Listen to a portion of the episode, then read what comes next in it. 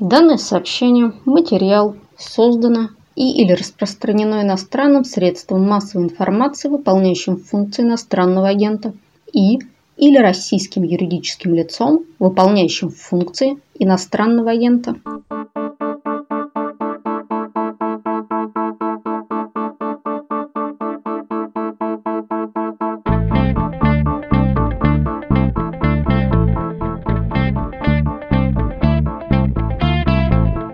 Вами подкаст «Медузы. Что случилось?». Он выходит каждый будний день и посвящен новостям, которые долго остаются важными. Такой у нас девиз. Угу. Хотя в сегодняшней теме отправная точка не столько события, сколько ожидание этого события – санкции.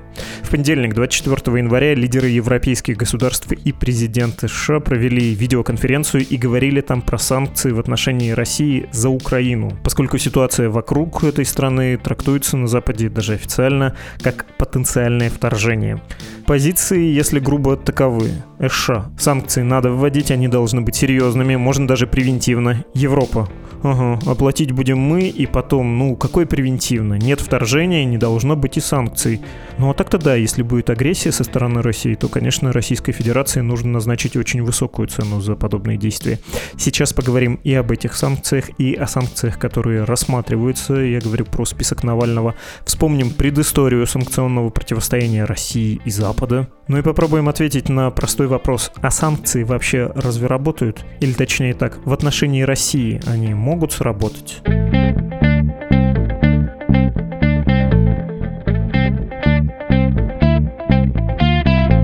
Сергей Гландин, руководитель практики санкционного права и комплайенса коллегии адвокатов Pen and Paper, кандидат юридических наук, доцент кафедры международного права юридического факультета МГУ имени Ломоносова. Здравствуйте, Сергей. Здравствуйте.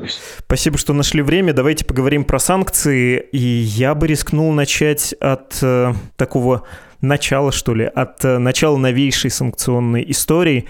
Не с Крыма ведь все началось. Все началось с Магнитского, по большому счету. Нет, все-таки все началось с Крыма, а не с Магнитского.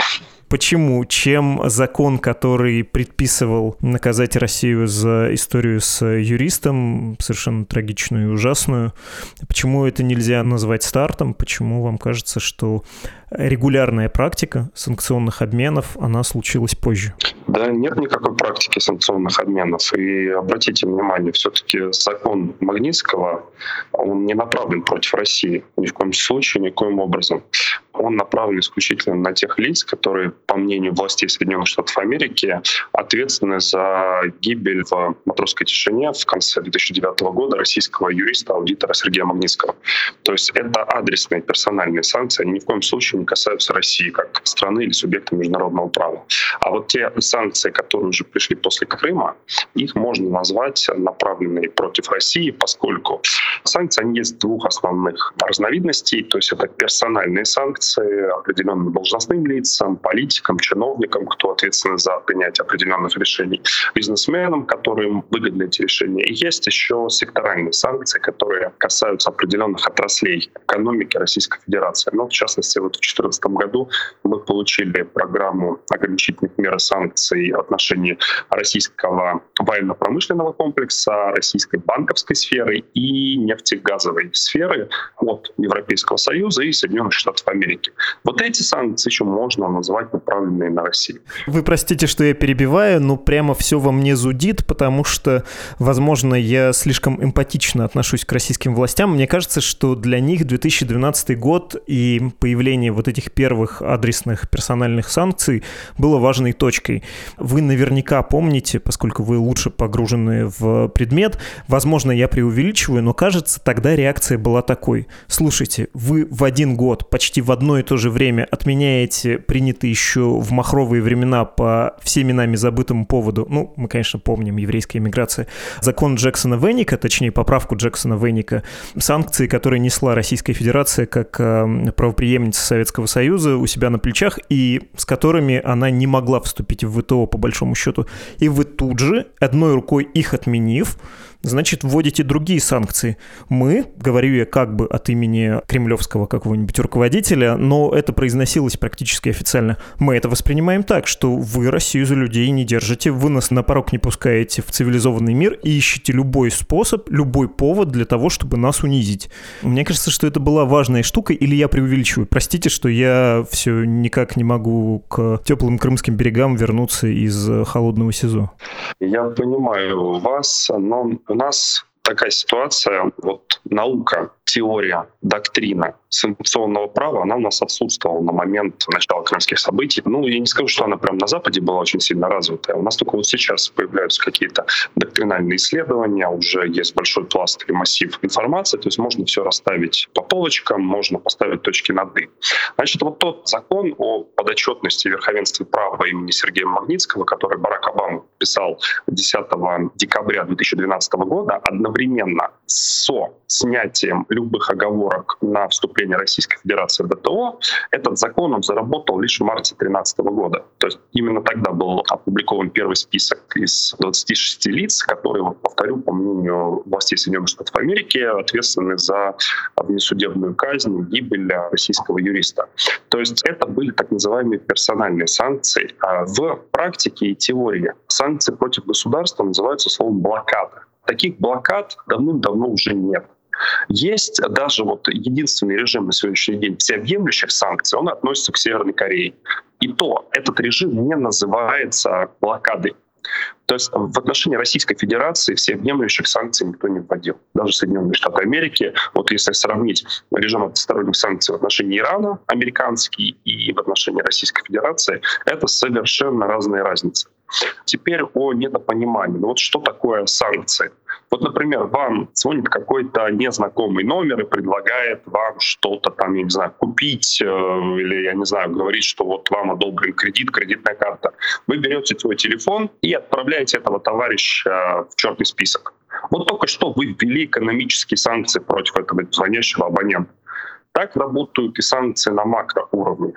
Но есть много других э, более приземленных примеров. Вот, э, например, мне родители в детстве, еще в 80-е годы говорили, Сергей, не водись с теми плохими ребятами из соседнего двора.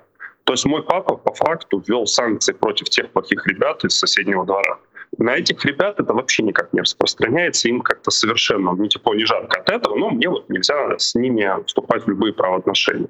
Или, например, вот к вам придет ваша дочь и скажет, папа, дай мне там 10 тысяч рублей, отпусти до утра на дискотеку. Вы говорите, дорогая дочь, вот тебе 2000, и чтобы в час ночи была дома.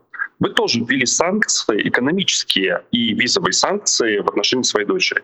То есть вы ограничили право передвижения своей дочери, и вы ограничили ее в праве получения безвозмездной финансовой помощи. То есть э, когда вот мы говорим с вами о институте экономических ну, или любых иных санкций, тут надо понимать, есть два основных термина. Есть субъект и есть объект. То есть субъект — это, как правило, подчиненные соответствующему правопорядку лица, которым запрещено вступать или продолжать правоотношения с объектом санкций. А вот объектом уже являются вот те плохие ребята из соседнего двора, там, ну вот ваша дочь или вот этот вот э, абонент, который э, навязчиво вам названивает. То есть вот они объекты санкций, вы себе, там, либо подчиненным себе лицам запрещаете вступать с ними в правоотношения. Точно так же работают санкции Соединенных Штатов Америки.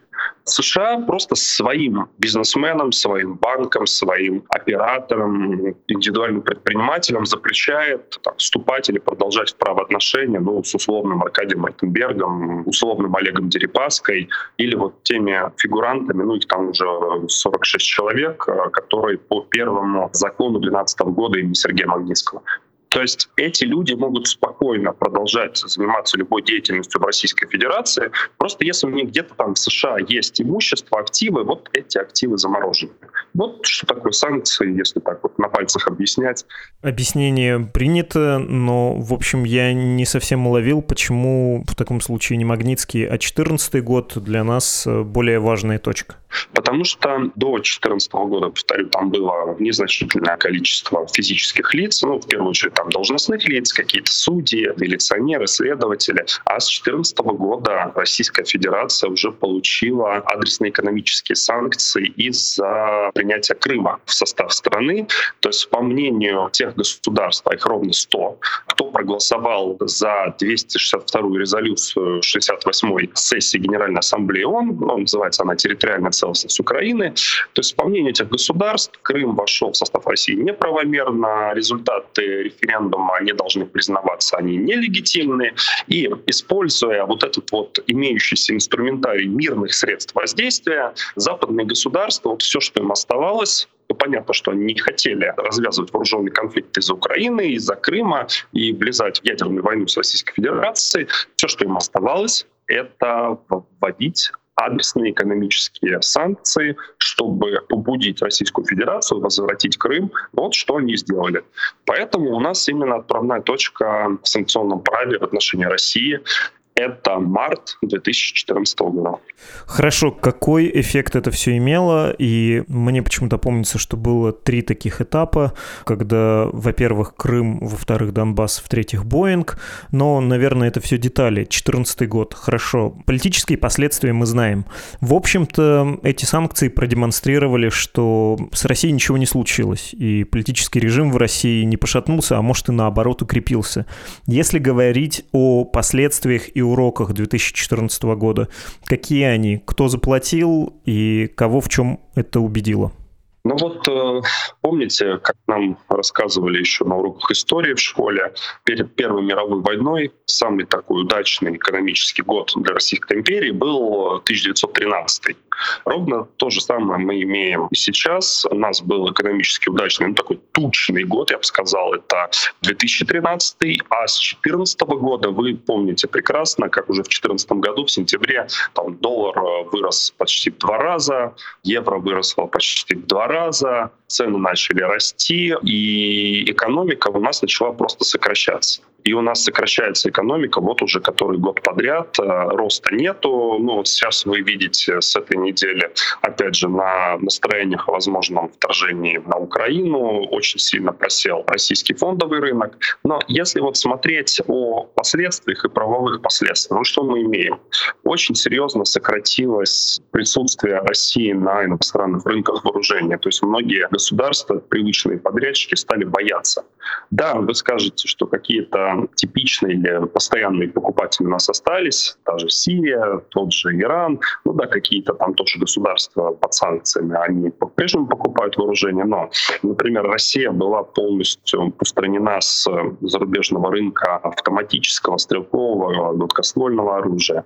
Дальше, вот эти вот самые режимы секторальных санкций в отношении банковского сектора Российской Федерации, они очень сильно ограничили российские банки в праве получения заемного ну, или долгового финансирования. То есть в Америке срок погашения свыше 14 дней. Ну, то есть, например, на 14 дней можно взять что-то там в долг, какой-то инструмент э, купить, а на 15 уже нельзя.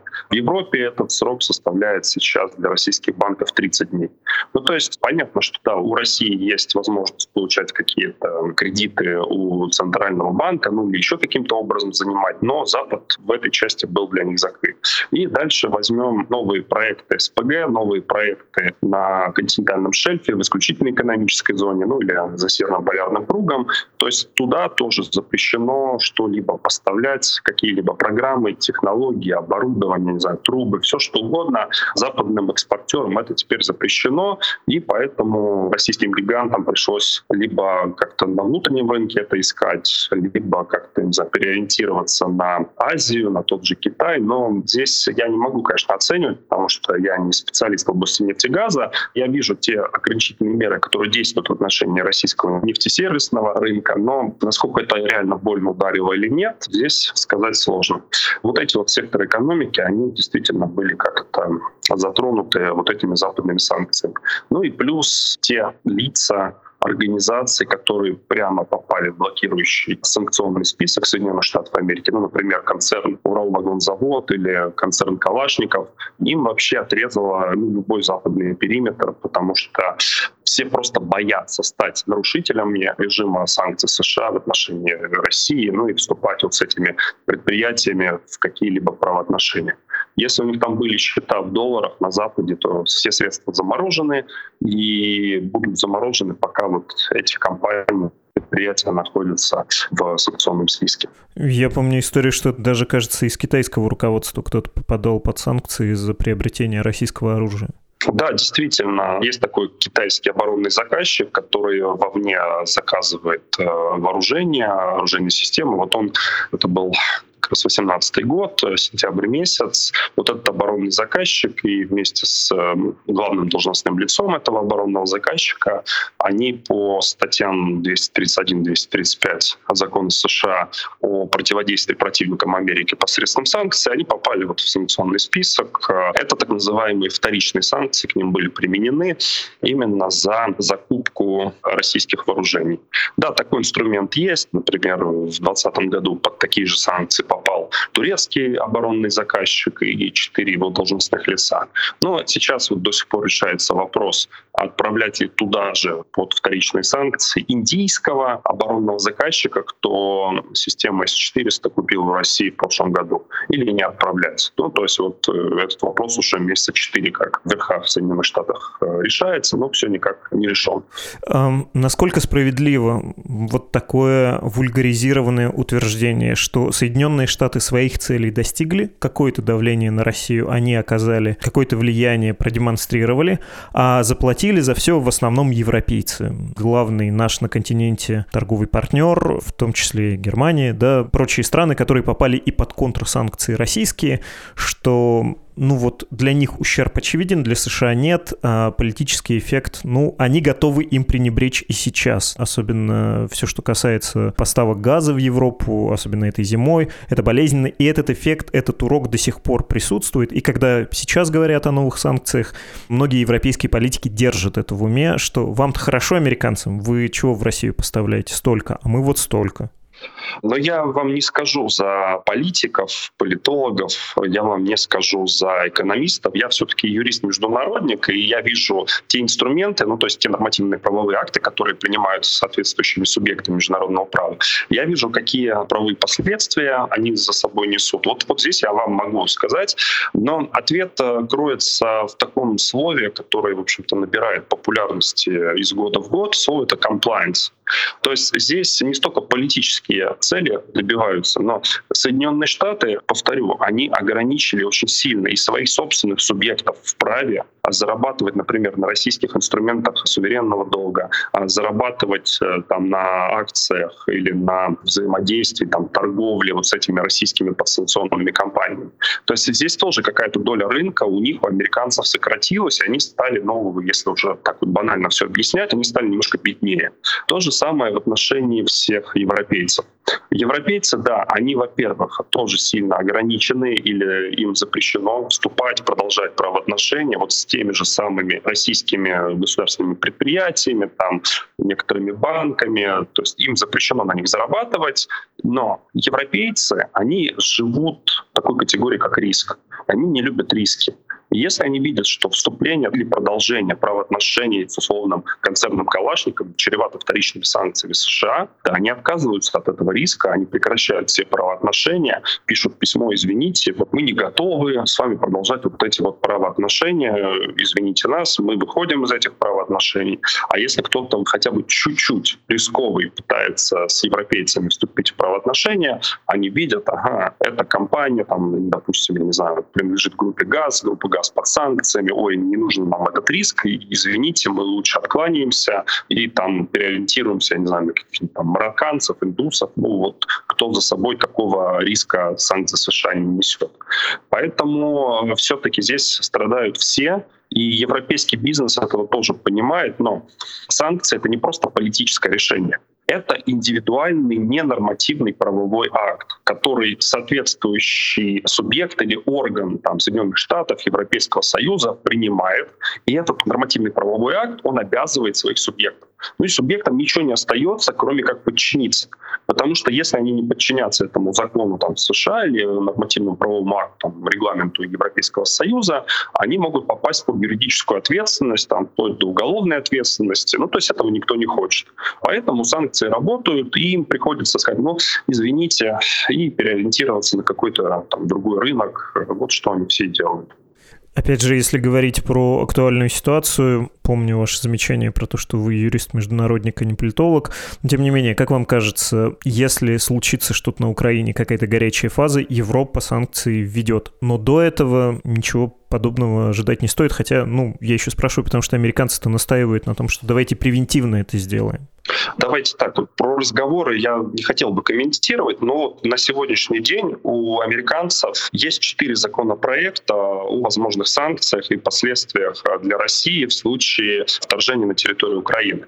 Две в Сенате, там одна от республиканцев, вторая от демократов, две в Палате представителей, ну, соответственно, тоже четыре законопроекта, они предполагают санкции, это только финансово-экономические и визовые санкции, плюс у них еще по линии Министерства торговли или Бюро промышленности и безопасности, такое структурное подразделение Министерства торговли, тоже запасены довольно такие интересные санкции, согласно которым мы с вами не сможем купить больше новый iPhone, там какие-то программы, какие-то технологии, то есть их экспорт и реэкспорт в Российскую Федерацию любым прямым или косвенным способом будет запрещен.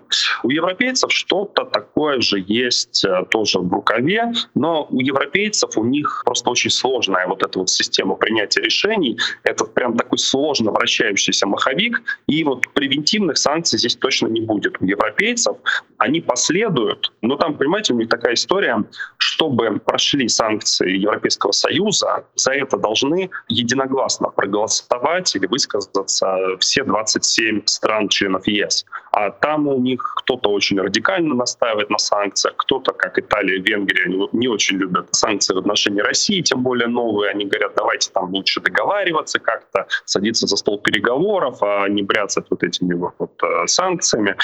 Поэтому, как правило, американцы реагируют довольно быстро, потому что здесь достаточно президенту США подписать исполнительный указ, и этот исполнительный указ подписывается, он может быть прямо в тот же день опубликован в Федеральном реестре нормативных правовых актов США. С этого момента он становится обязательным, и в исполнении на основании этого указа подчиненный президенту Минфин может уже там определять там целые отрасли экономики, либо конкретно каких-то лиц физических, юридических, и вот их всех отправлять санкционный список. В Европе, да, это все сложнее, даже вот если максимально быстро они будут э, соображать, но это все равно пару недель. То есть через пару недель мы получим новый какой-то режим или расширенный режим санкций в отношении России именно за обострение ситуации на Украине. Давайте поговорим про вот этот американский пакет. Один сильно меня волнует законопроект, про него чуть позже, наверное, спрошу. Если все, что есть у американцев сейчас, как вы сказали, в рукаве ввести, то ситуация России будет близка к иранской. То есть так себе удовольствие. Да, все так и будет. Э, но мы знаем об определенном наборе санкций, которые предусмотрены вот в этих четырех законопроектах, и мы постоянно сейчас вот слышим, в первую очередь, заявление того же Блинкина, заявление того же президента Соединенных Штатов Америки о каком-то прям суперсовершенном наборе санкций, которые там поставят Россию на колени.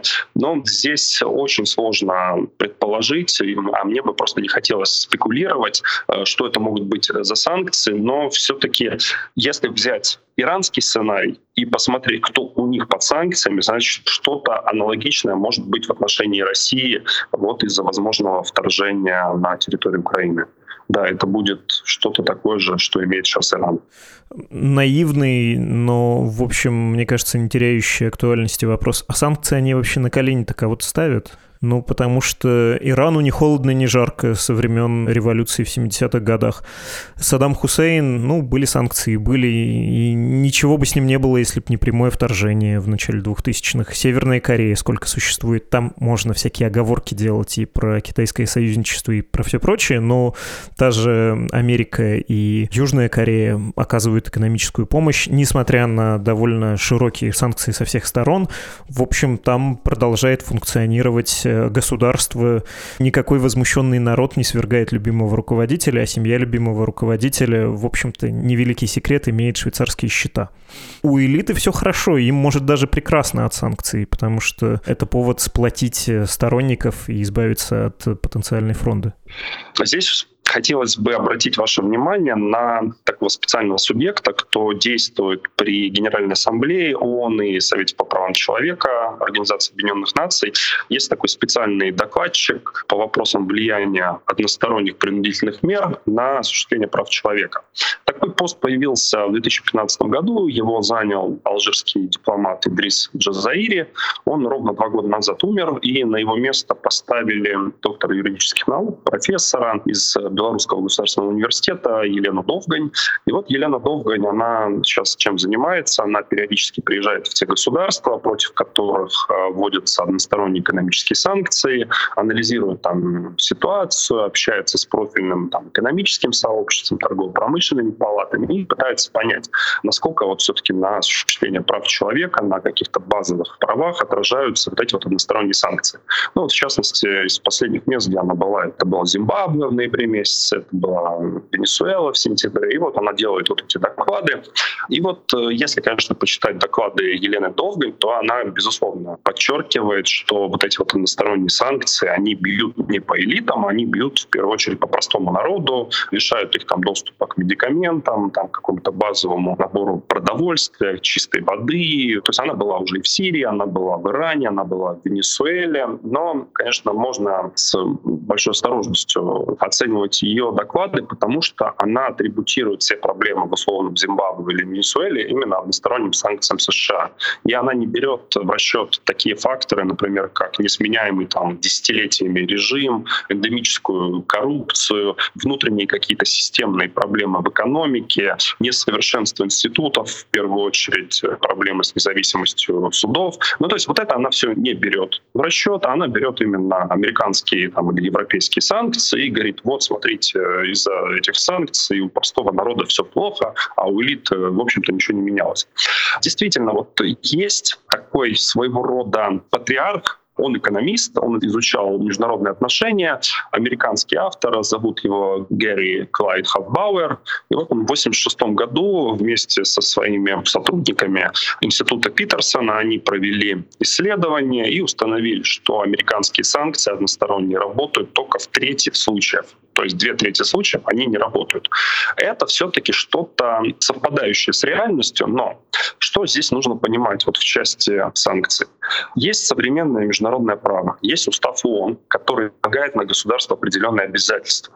Одно из главных этих обязательств, которые есть у государства, это не применение силы или угрозы силой. И вот когда случается какая-то международная напряженность, у государства не так велик вот этот вот список мер, мирных, подчеркну, мер, которыми государство может воздействовать на потенциального там, нарушителя, недруга, противника. И вот одной из самых эффективных вот этих вот мер это являются именно экономические санкции. Чем и пользуются Соединенные Штаты Америки. Ну вот, например, на этой неделе я видел новый доклад Международного валютного фонда по распределению стран мира по ВВП. США по-прежнему ведущая экономика мира, это 23% от мирового ВВП. У Российской Федерации там что-то вот сейчас вот упало с 1,8 до 1,65%. То есть американская экономика, она ну, вот смотрите, получается больше, чем 12 раз, чем э, российская. А российский ВВП совокупный, он сравним с одним штатом Техас в Соединенных Штатах Америки. Поэтому Америка прекрасно знает об этой своей особенности, и чем она прекрасно пользуется, она пользуется именно экономическими санкциями, поскольку односторонние экономические санкции, они не нарушают обязательства, вытекающие из устава ООН, они не противоречат современному международному праву, если они не сопряжены с угрозой силы или применением силы. Вот применять силу запрещено бряцать оружием, там, угрожать силой запрещено. А экономическое принуждение, оно не запрещено, оно не противоречит уставу ООН, поэтому, пожалуйста, применяйте любое государство сколько хотите. И все, что остается государством, вот в таких случаях, как, вот, например, вхождение Крыма в состав России, но когда Россия несколько раз э, до этого она брала ручку и подписывалась под тем, что она будет э, обеспечивать, гарантировать территориальную целостность, суверенитет Украины на всей территории в границах на момент распада Союза, ну, в частности, в Будапештском знаменитом меморандуме про это то же самое сказано. А потом ну, Россия своими действиями по факту, в общем-то, нарушила эти обязательства, как видят это западные государства, и им все, что остается, поскольку, повторю, воевать с ядерной державой не хотят, это вот применять все мирные возможные средства, главное из которых и самое действенное являются именно экономические санкции. Как вам кажется, какой пример можно привести удачного применения санкций? Я бы сказал, что Советский Союз, наверное, это был один из сдерживающих факторов для применения силы внутри, для того, чтобы не нарушать права человека. И да, это способствовало центробежным силам, но так уж был скроен Советский Союз, что без насилия провинции не держались. Понятно, что про Кубу то же самое не скажешь. Там не холодно, не жарко от санкций. У вас какие примеры нет, есть много примеров. Давайте остановимся на двух примерах. Первый касался Южноафриканской республики. Против нее были введены санкции за наличие внутри так называемого режима апартеида, когда белое меньшинство правило и дискриминировало черное большинство. Да, этот э, режим санкций, он действовал почти 15 лет, там с конца 66-го, был отменен только в начале 90-х годов, уже когда пришел к власти Нельсон Мандела. Все-таки я считаю это успешным примером, когда именно международные санкции согласованные в первую очередь теми же западными государствами, они привели вот этот вот режим Леклерка к коллапсу и передаче власти темнокожему большинству.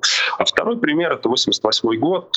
Над шотландским городом Локерби взрывается самолет, Потом, значит, начинается международное расследование, ну, самолет американский, там даже на земле погибли какие-то люди, и выясняется, что ниточки ведут к самому Муамару Каддафи. А Муаммар Каддафи ушел в несознанку, говорил, это не я, от него требовали выдачи этих людей, но он их там в итоге выдал нейтральному государству Нидерландам, но Против вот этого вот режима, точнее против всей Ливии, были введены экономические санкции, довольно жестокие, довольно мощные. В 90-е годы они действовали. И Муаммар Каддафи пошел на беспрецедентный шаг, он там извинялся, он выплатил семьям погибшим компенсации очень большие, чуть ли не по полмиллиона долларов каждому. И после этого вот эти вот э, санкции были сняты против режима. Ну, про Саддама Хусейна все-таки это скорее была успешная история, но здесь, конечно, от санкций страдал не столько правящий режим Саддама Хусейна, сколько все населения, поскольку оно там осталось без медикаментов, с ограниченным импортом продовольствия и с ограниченным экспортом нефти.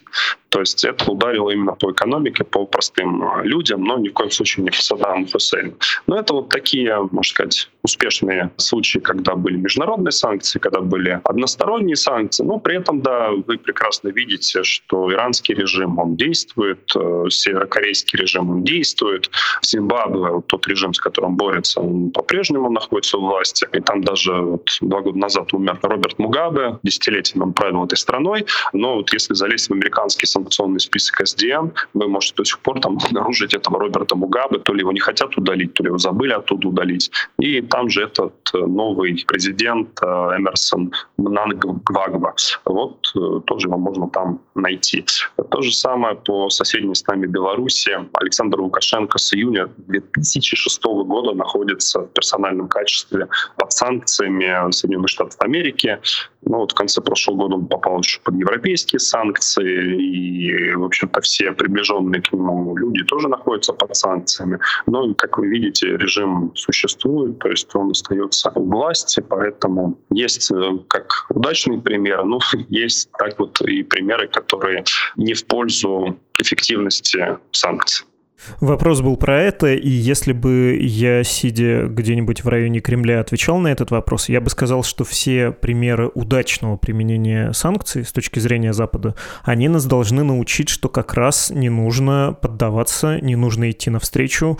Каддафи извинился, заплатил, и где он сейчас находится, как он кончил. Ну, это уже другая история, да.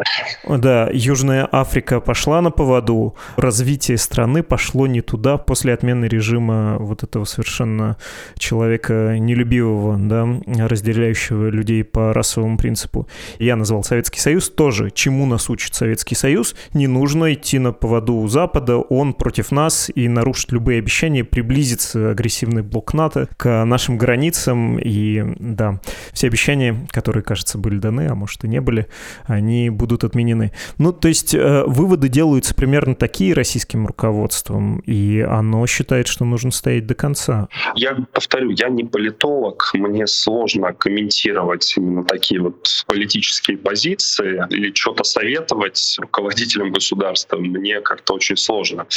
Поэтому, если вот у вас остались какие-то юридические, международно-правовые вопросы, я с удовольствием отвечу. Да, я хотел бы с вами обсудить список Навального, то, что является инициативой, находящейся в парламенте американском. Джим Бэнкс э, представил этот законопроект «Санкции против России», и там против Путина лично, против Северного потока и против целого набора чиновников, э, высокопоставленных людей из России, силовиков, журналисты там, кажется, тоже есть э, с Нова. Всего 35 человек. Я могу перечислить эти фамилии. Пресс-секретарь президента Песков, э, премьер-министр Мишустин, мэр Москвы Собянин, глава Минздрава Мурашко, первый заместитель руководителя администрации президента Кириенко и так далее, и так далее. Плюс отдельной вишенкой на торте тезис про то, что Россию можно считать спонсором терроризма за действия на Донбассе. Так они трактуют местные вооруженные формирования. Давайте поговорим про персональные санкции, потому что это логика, в том числе, да, Алексея Навального, объявленного, кстати, вот на этой неделе недавно террористом, экстремистом, что не нужно вводить общие санкции, от них страдает э, народ в целом, элите ничего не делается. Давайте наказывать точечно этих коррупционеров, как говорит и это сработает. А с какой стати это заработает? Когда это работало? Не скажу, что это сработает, но это просто затруднит перемещение этих людей, кто попадет под санкции, затруднит их э, жизнь именно на западном периметре. Но этот список, он, э, кстати, у Бэнкса и у Менендеса, сенатора, демократа, кто первый внес вот этот закон о санкциях против России, оба эти законопроекта, они просто повторяют список э, конгрессмена Малиновского, который тот внес еще в сентябре прошлого года в парламент США. Я не знаю, с подачи соратников соратников Навального или по собственной инициативе, но он хотел провести этот э, список. Это ровно тот же список, который вы сейчас вы увидите у Бэнкса, у Менендеса. Там на первом месте на олигарх Роман Абрамович, на 35-м месте глава президентской администрации России Антон Войнов. Этот же самый список, он есть но 6 декабря прошлого года Сенат отказался его проводить в составе закона Соединенных Штатов об ассигнованиях на национальную оборону на 2022 год.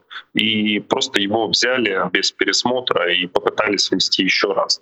Действительно, вот этот список, если он станет законом, обязывает исполнительную власть посмотреть, то есть не обязательно вводить санкции, а обязывает исполнительную власть пристально взглянуть на этих людей, и если они там соответствуют эм, критериям из уже предшествующих указов Барака Обамы о санкциях в отношении России, либо каких-то законов в Соединенных Штатах об этом же, ну, например, начиная с указа 13660 от 6 э, марта 2014 года, или там есть несколько законов, тот же закон Каца или о противодействии противникам Америки посредством санкций. Ну, то есть исполнительная исполнительная власть должна будет определить, отправить в Конгресс своего рода отчет такой аналитический, ну, вот, например, подпадает ли Абрамович под э, критерий лица, который получает э, несомненную выгоду от э, аннексии Крыма. Если да, то исполнительная власть должна ввести санкции.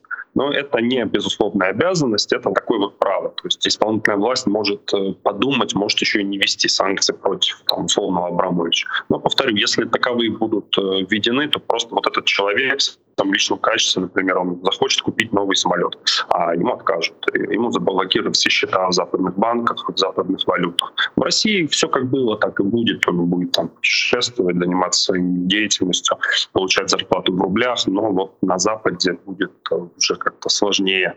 Туда он станет невъездной, в первую очередь Соединенные Штаты, и вот эти все западные, американские, международные компании, они будут вынуждены прекратить обслуживать счета, там, оказывать услуги, любые услуги вот этим лицам. Замечание в сторону. Я бы на месте человека, которому все запретили на Западе, еще больше полюбил бы Россию и с еще больше бы симпатией относился к руководству Российской Федерации. А на месте руководства Российской Федерации тоже поблагодарил бы Запад за то, что так а, теперь меня любят влиятельные и богатые люди. Это все работает. Спасибо вам большое. Сергей Гладин, руководитель практики санкционного права и комплайнса коллегии адвокатов Pen and Paper, кандидат юридических наук, доцент кафедры международного права юридического факультета МГУ. Спасибо еще раз. Спасибо вам. До свидания.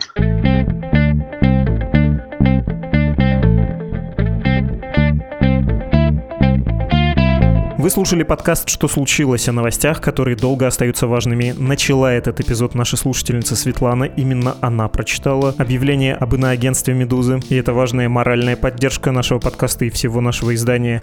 А вот не морально, а материально вы поддерживаете нас через страничку support.meduza.io. Там жертвователи узнают, как лучше перечислить деньги Медузе. После этого происходит операция, Медуза получает деньги и, о чудо, может существовать в режиме таких специальных санкций, принятых против прессы в России российскими же властями. Подкаст «Что случилось?» — это я, Владислав Горин, редактор и продюсер Лора Суслова, автор музыки Виктор Давыдов и отдел дизайна «Медузы». До свидания.